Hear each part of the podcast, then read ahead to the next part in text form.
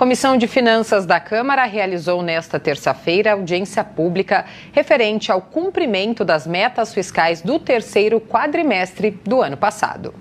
A audiência pública é exigência da Lei de Responsabilidade Fiscal, que determina que até o final dos meses de maio, setembro e fevereiro, o Poder Executivo demonstre e avalie o cumprimento das metas fiscais de cada quadrimestre. A audiência contou com a presença de Luiz Felipe Vidal, secretário municipal da Fazenda, que apresentou dados referentes à situação financeira do município de São Paulo com destaque a arrecadação de ICMS, que registrou uma queda de 4,3% no ano passado, em contraste com a subida de 6,5% em 2022.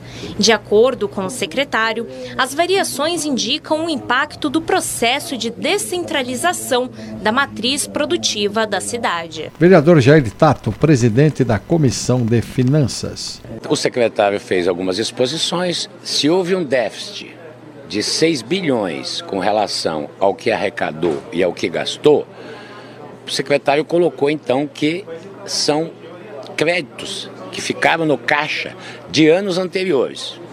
Então, nós solicitamos que coloque os valores dos anos anteriores. Nós precisamos compreender o que, quanto é o valor de resto a pagar que ficou para, o, para este ano para este ano ser então, enfim, é, liquidados. E uma questão principal que eu coloco é que por que, que se arrastou valores positivos durante esses anos todos e deixou para este momento, então, é, que o caixa então ficasse deficitário. Luiz Felipe Vidal, secretário municipal da Fazenda. Essa audiência ela é muito importante porque é uma oportunidade da gente prestar contas para a sociedade paulistana a respeito da situação das contas públicas municipais. Né?